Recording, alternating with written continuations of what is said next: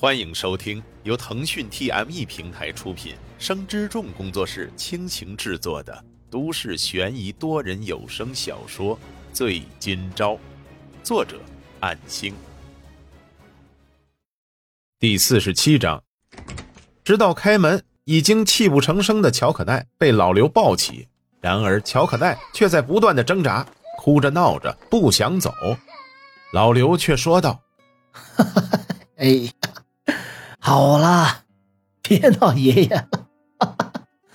以后啊，跟着小超哥哥，可要好好听话啊。刘爷爷暂时把你托付给他了。老刘的这番话说完，乔可奈立即变得安静，因为哭喊停止，连鼻涕都流出来了。记住了，以后任何事都要坚强面对。女孩子不能随便哭啊。不然以后就不漂亮喽。女警官看了看沈金钊，说道：“沈先生，你答应了是吗？”沈金钊点点头，说道：“是的。如果有需要配合完成的手续，还请告诉我。”女警官和沈金钊回到屋里，把相关的文档交给他签字。毕竟来之前已经把相关的手续都办理了，只要沈金钊签名即可。沈先生，请仔细阅读相关事项。在女警官的说明下，手续算是完成了。老刘也恢复了来时的刻板表情，让女警官都感觉有一种不怎么平易近人的印象。然而，沈金钊也才刚满十八岁，两边看来都不靠谱。只不过流程已经走完了，目前手续是这样落实，真不知道这个老刘是怎么想的。两个人离开之后，乔可奈像是哭累了，而且都十点多了，开始犯困。任由他直接回姐姐的房里去睡。今天已经比较晚了，明天再去刘梅家里帮她带上换洗的衣服。思前想后，沈金钊决定打电话给高哥。然而还没把事情说出口，高哥率先说道：“怎么，你已经答应照顾乔可奈了？”“嗯，看来高警官对事情很了解啊。”“意料之中吧。我看到老刘提出这个要求之后，已经想到。”你会答应了？哦，不是小奈先提出来的吗？嗨，谁知道呢？不过确实也是乔可奈的意思吧。行了，如果你做出了决定，那么你就要好好负责到底。有什么困难也可以拨打文件上的号码求助。我明白了。不过事情太突然了，我也不知道该怎么做。希望刘姐能平安无事吧。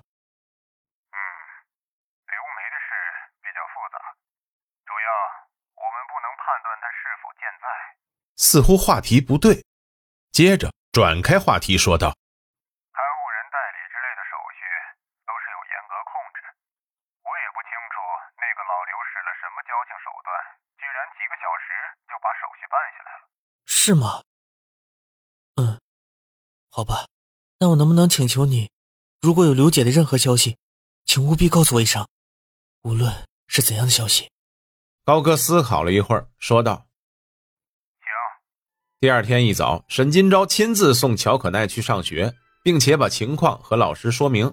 毕竟昨天乔可奈已经无故缺席了，虽然没到上班时间，在医院看望姐姐之后，中午就直接回到店里和老郭商量今后的安排，也包括老刘将乔可奈寄宿在他那里的事儿。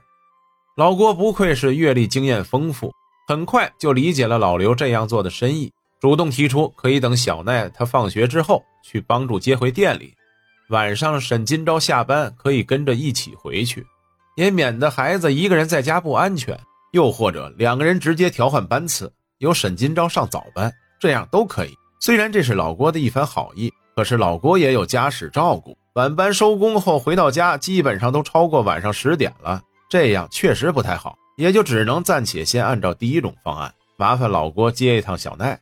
之所以老郭提出他去接小奈放学，也是考虑到沈金钊如果出现在人多的场合等等问题，算是很细心的，方方面面都考虑的很周全了。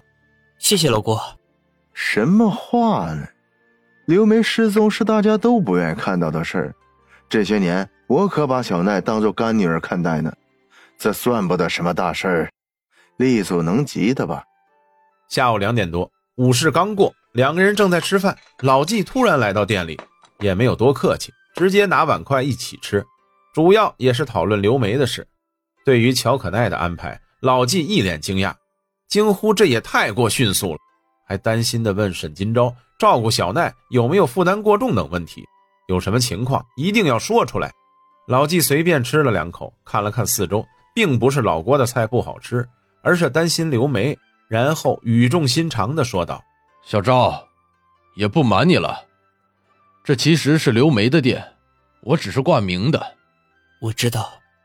啊，你已经知道了。他转头看看老郭，问道：“老郭，你告诉小昭的吗？”老郭刚想反驳，沈金钊抢先说道：“是刘姐告诉我的。第一天上班的那个晚上，因为米饭的问题，刘姐对我说了许多事情。”既然是刘梅说的，那就没什么问题了。本来这件事儿越少人知道越好。老纪接着说道：“如果再过几天还没有刘梅的消息，那这个店我就正式接手了吧。毕竟负责人是我的名字。老郭，你有什么想法吗？”老郭摇摇头，表示没有意见。现在他也没有年轻时的创业冲劲儿了，只想有一份安稳的工作。和家里人过好生活就满足了。这里最初是想预定二十四小时开业的，因为一些事，刘梅把这个安排搁置了。如果我正式接手的话，希望把这个方案继续推动，不然这样下去，这家店没有起色，也就逐渐没落了。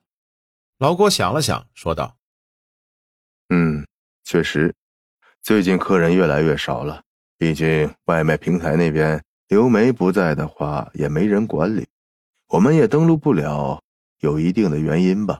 老纪皱着眉说道：“这个可能得重新注册了，不过也比较麻烦啊。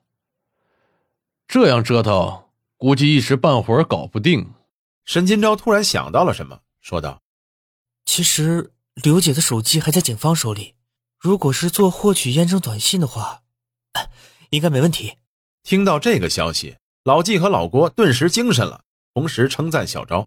吃过午饭之后，老纪直接带上沈金钊来到警局寻找高歌，毕竟要登录外卖平台更改信息，需要刘梅的手机。本来案子还没有结束，这种影响政务的事是应该拒绝的。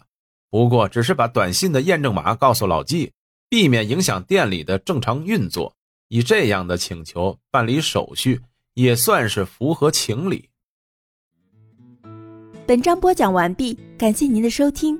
若您喜欢，就请动动手指分享和订阅吧，谢谢。